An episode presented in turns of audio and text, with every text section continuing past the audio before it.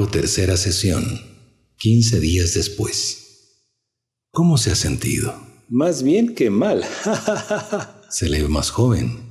Cuénteme, ¿cómo se ha portado? Me he portado muy optimista en todo sentido. Muy bien. ¿Cuántas veces comió carne? En estos 20 días he comido solo dos veces, pero solo carne de pescado.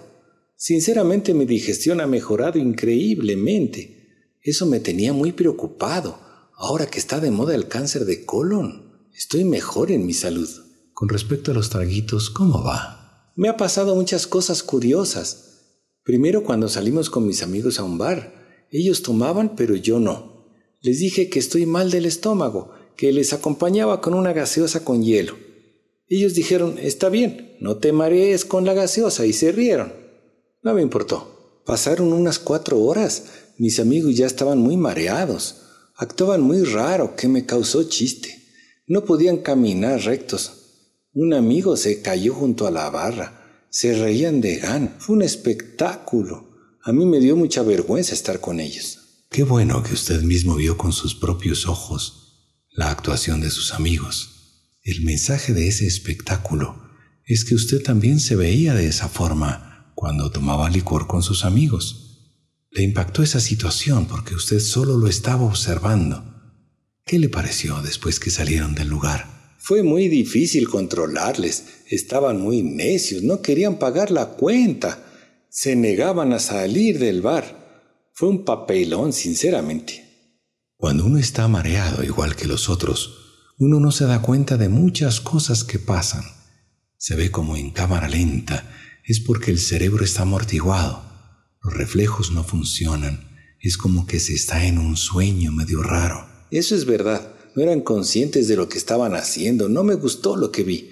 Mis amigos estaban transformados, incluso ni hablaban bien. No se les entendía. Después, ¿qué pasó? Nos despedimos y nos fuimos del lugar. Después llegué a mi casa y me bañé porque estaba con un olor a licor barato.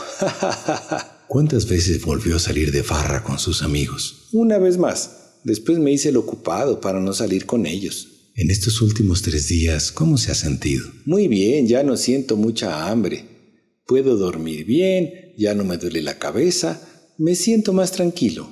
Uno tiene que esforzarse para llegar a los objetivos. Le felicito porque quiere curarse. Se está sacrificando para encontrar la verdadera sanación. Hay muchas tentaciones en la vida lo que tenemos que hacer es ir superando esas tentaciones, marcándonos objetivos reales, como por ejemplo llegar a tener una mente y un cuerpo saludable. Exactamente, en eso estoy enfocado. Qué bueno. ¿Cómo va con su esposa? ¿Se puede saber? Con mi esposa tengo una relación mucho mejor. Conversamos de algunos temas que teníamos pendientes. Ya no tengo sexo como un animal, porque realmente me desgastaba demasiado. Hoy entiendo que mi esposa necesita amor, como lo necesito yo para poder seguir viviendo. Me parece muy bien. ¿Y en el mundo nocturno, cómo le fue? Le cuento que sí fui tres veces más a esos lugares, con unos clientes y amigos de la oficina. ¿Cómo le fue? Me fue bien, pero no tomé para nada ni una cerveza. Estuve más bien observando ese mundo que aparentemente es muy chévere. ¿Por qué dice aparentemente es chévere? Cuando uno va con otro propósito, ve la realidad del lugar, la gente se transforma, los hombres parecen animales de caza, ven a su presa detenidamente para abordarle, y las mujeres caminaban casi desnudas para que los hombres las vean y se exciten. Unas cuantas se meneaban junto a mí tratando de convencerme, pero no lo lograron. ¿Por qué no lo lograron? Porque pensé en las enfermedades venéreas y también en lo que usted me dijo el otro día, ¿Con cuántos hombres se acostaría esta chica antes de presentarse ante mí? Eso me hizo más fuerte para contrarrestar la tentación carnal.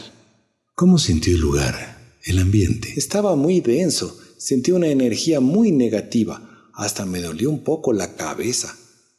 ¿Por qué será? En esos sitios se estaciona la energía de todas las personas que han visitado ese lugar. Por eso se siente una energía de deseo, de placer, de lujuria que contagia a las personas que se encuentran tomando y fumando. La energía negativa reina en esos lugares por el deseo de los hombres y de las mujeres. Es un sitio de perdición, como dice mi abuelo.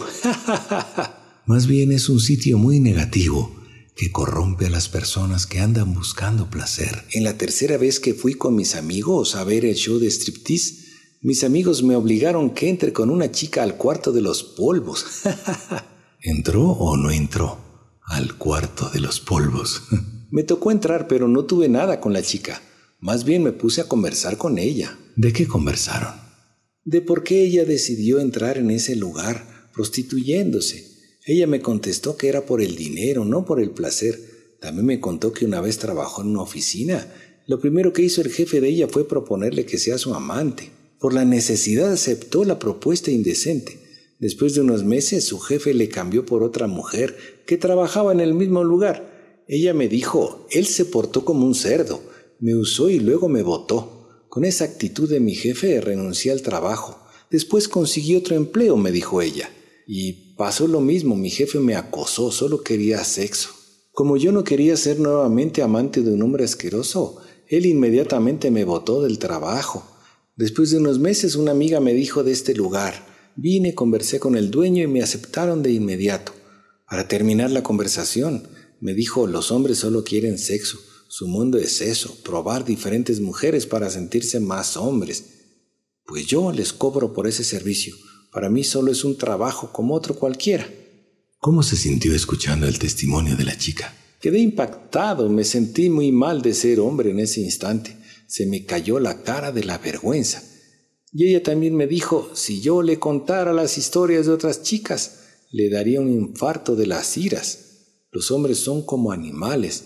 Después de que me dijo esas palabrotas le di una propina y salí del lugar, me fui a mi casa y me bañé con detergente. Me sentía demasiado sucio, me sentía asqueroso interiormente.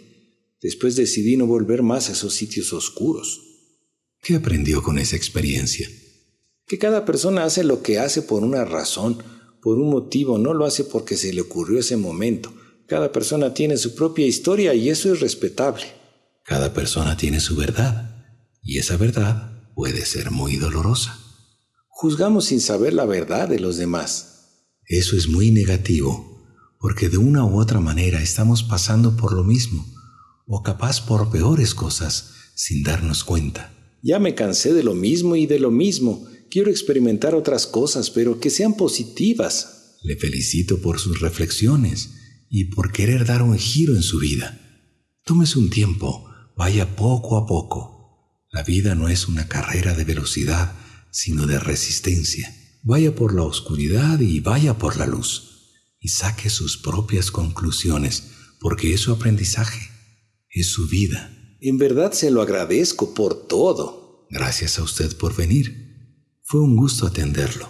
Comencemos con la sesión, o ya se olvidó. La verdad casi me olvido. Tiene buen sentido del humor. y usted también.